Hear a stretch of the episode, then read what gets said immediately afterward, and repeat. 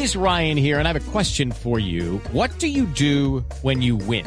Like, are you a fist pumper? A woohooer, a hand clapper, a high fiver. I kind of like the high five, but if you want to hone in on those winning moves, check out Chumba Casino. At ChumbaCasino.com, choose from hundreds of social casino style games for your chance to redeem serious cash prizes. There are new game releases weekly, plus free daily bonuses. So don't wait. Start having the most fun ever at ChumbaCasino.com. No purchase necessary. BGW. Void were prohibited by law. See terms and conditions. 18 plus. En que la gente reconozca más que hay personas que tienen el infortunio de sufrir enfermedades que no tienen tratamiento. Y lo peor de todo es que no lo tienen porque los laboratorios no le gastan dinero a investigar enfermedades que sufren muy poquitos. Esa es la verdad, esa es la verdad. Es muy complicado. A veces encuentran unas medicinas que funcionan para esas personas, pero porque es un accidente dentro de otra investigación. Entonces, dentro de otra investigación van probando y, en esas pruebas se encuentran con que da resultados a otra enfermedad, no a la que están, en la que están enfocados. Y pues sucede eso. Y es un pesar. Hay gente que sufre mucho, hay cosas que son muy complicadas. Pero bueno, así es la vida y así estamos. Han ido ganando terreno, como les decía, y cada año celebran el Día Mundial de las Enfermedades Huérfanas. Su nombre lo dice todo. Así que hemos invitado a Luz Victoria Salazar. Ella es directora ejecutiva de ACOPEL, que es la Asociación Colombiana de Pacientes con Enfermedades de Depósito Lisosomal y parte del comité organizador del evento. Luz Victoria, muy buenos días. Muy buenos días, María Clara. Bueno, bienvenida y qué difícil, la verdad, tener que decir o hacer una introducción en la que es más o donde eh, es más importante tener ganancias económicas que buscar cómo una persona puede vivir en unas mejores condiciones por X o Y padecimiento que no tiene un tratamiento. Eh, María Clara, qué buena descripción haces del tema eh, con este inicio. De verdad que, por fortuna, lo más importante que yo encuentro hoy es que sí se ha ido ganando terreno Hace 20 años que fue mi inicio en este tema, las enfermedades huérfanas ni se mencionaban siquiera, nadie sabía qué era, pero por lo menos nuestro país ya ha ido ganando terreno. Hay en Colombia 2.149 enfermedades consideradas huérfanas y lo que tú decías, de esa yo creo que menos del 10% tiene la fortuna de poder tratarse. Mm. En los otros, los pacientes están, eh, digamos, condenados a ver el deterioro de, de su salud sin una oportunidad más que un cuidado paliativo. Claro, yo le quiero preguntar, eh, porque hablábamos que usted es directora de, ejecutiva de ACOPEL, y una de, la, de, las, eh, de los significados de ACOPEL es enfermedades de depósito lisosomal. ¿Qué es eso? A ver, eh, en, el lisosoma ocurren unos errores que consisten en la no producción de una sustancia. Como no se produce la sustancia que era la encargada de eliminar desechos del lisosoma, se producen depósitos. ¿Qué es el lisosoma? Y hay varias, el lisosoma es una parte de la célula. Ya y hay varias enfermedades que tienen origen en esa mínima parte, mm. que es el lisosoma, y los depósitos son distintos y las enfermedades son distintas. Enfermedades de depósito lisosomal, como, como acortando un poquito el tema, son como 50 y de ellas como solo 10 o 12 tienen tratamiento. Esa es la situación si la extrapolamos a todas las enfermedades huérfanas que hay en el país nombremos algunas. Yo creo que vale la pena eh, mencionar algunas y de qué sufre cada persona que tiene esa enfermedad. Listo. La más conocida entre las enfermedades de depósito lisosomal o la más eh, frecuente dentro de lo poco frecuente es la enfermedad de Gaucher o Gaucher.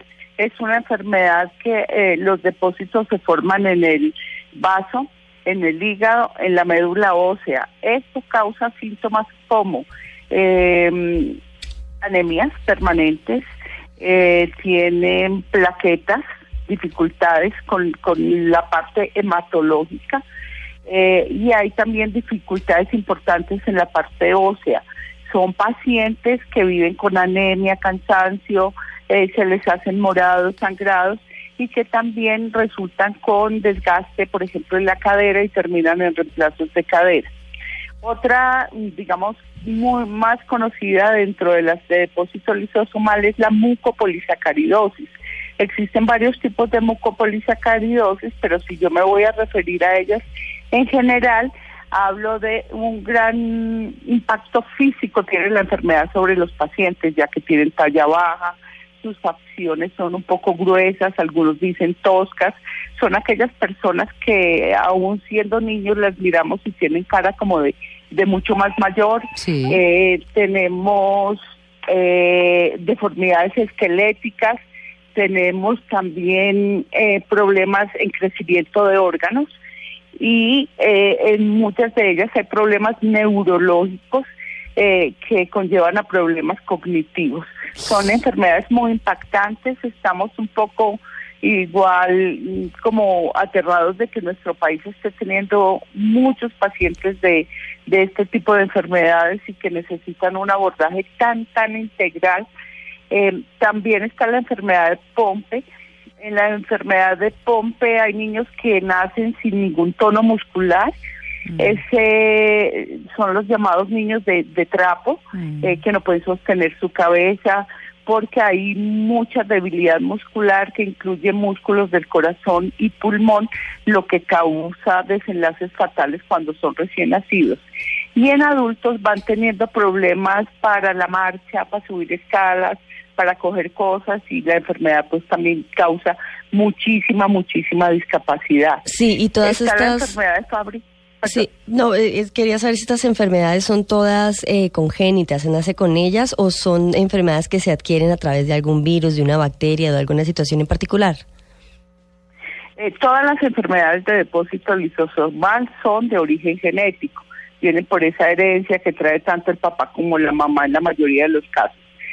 Pero en general, si yo hablo de las enfermedades huérfanas, se considera que el 80% son de origen genético y las otras pues son enfermedades que aparecen con el tiempo. Bueno, ¿cómo vive una persona? Sí, Tito. No, no, le iba a preguntar porque muchas veces estas enfermedades huérfanas, me imagino que también en parte por eso tienen ese nombre, los grandes laboratorios, los que producen los remedios, los que producen las drogas, pues eh, no les interesan estas enfermedades eh, o estas condiciones. No son rentables. Por no ser rentables. ¿Cómo hace la gente? Que para sus tratamientos y para poderse curar. Y es que, y complementando, porque eso quería preguntar, ¿Cómo vive una persona de esas? O sea, con una esperanza de nada, si no tiene ni siquiera un paliativo, porque hay enfermedades que se han investigado y que por lo menos la gente dice, bueno, me tomo esta pepita o me tomo este jarabe o me hago, me aplico esta inyección, qué sé yo. Pero, pero ¿cómo vive complementando un poco lo que está diciendo Tito? Qué cosa tan desesperanzadora. Claro. Entonces, digamos, hay dos caras de la moneda. Aquellos que tienen la fortuna de tener cómo tratarse y conseguir esa esperanza de vida Mm. Eh, por ejemplo, hay un, algún paciente puede pasar muchos años de su vida eh, condenado a mirar su deterioro y ¡pum! se prende el bombillo y aparece un medicamento y lo que hay que hacer y lo que él quiere y quieren hacer todos los que tienen esa patología es conseguirlo a como de lugar porque es su única esperanza de vida.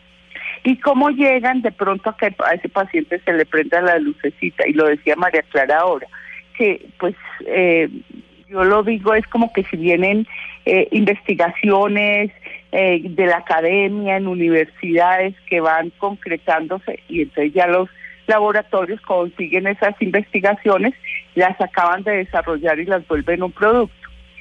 Eh, realmente el interés hace unos años, hace 20, era casi nulo para desarrollar un producto para estas enfermedades. Lo más extraño es que esto ha ido cambiando tanto con el tiempo ¿Ah, que hoy los laboratorios hay muchos queriendo investigar en enfermedades huérfanas y queriendo tener productos para enfermedades huérfanas porque encontraron la forma de tener un negocio rentable. Ah, pero eh, estamos con tratamientos realmente muy costosos muy costosos porque es producir y desarrollar un producto para muy pocas personas, pero son las únicas oportunidades de vida. Digamos que el tema del negocio y cómo comprar eso tan caro, pues digamos que no tiene que ser una carga para el paciente. Mm. Eso tiene que ser negociación de estados y laboratorios y, digamos, estar un poco ajeno, porque yo no escojo de qué enfermar. Y la otra cara de la moneda es, eh, yo tengo una enfermedad. Cuando tengo la fortuna de poder diagnosticarme, y para eso eh, pueden haber transcurrido 5 a 10 años para obtener yo un diagnóstico de una enfermedad huérfana, eh, y tengo la fortuna de poder diagnosticarme, digo, ahora qué hago con, con lo que tengo, mm. y, lo, y encuentran respuesta como nada, o tiene que ir cuidando sus síntomas, o tiene que, que tener cuidados paliativos cuando la enfermedad también es muy devastadora. Eso es realmente muy triste, porque además están faltando programas de cuidado paliativo por fortuna nos están oyendo también en el ministerio y nos está oyendo el Estado y creo que tendremos que llegar a conseguir ese tipo de programas de cuidado integral. Claro, qué buena noticia es además. Y, y, les dejamos el tema pues para que siga calando. Yo tengo una última inquietud. ¿Qué, porcentaje de la población eh, sufre estas enfermedades eh, huérfanas? Bueno, cada país determina cuál es la frecuencia o prevalencia en términos pues más técnicos eh, para considerar que una enfermedad es huérfana. Nuestro, por ejemplo, Europa dice que eh, una enfermedad se considera huérfana cuando se presenta un caso por cada dos mil habitantes. Colombia dice una enfermedad se considera huérfana cuando eh, existe un caso por cada cinco mil habitantes. Con esa prevalencia o frecuencia, además de considerar la enfermedad grave, eh, crónica, potencialmente fatal eh, y discapacitante, eh, se ha elaborado en el Ministerio un listado de 2.149 enfermedades huérfanas. Con todos esos datos se consideraría que en Colombia pueden haber entre 800 y un millón de pacientes que incluso hoy no se sabe dónde están. O sea, hay un censados 13 mil y pueden llegar a ser un millón.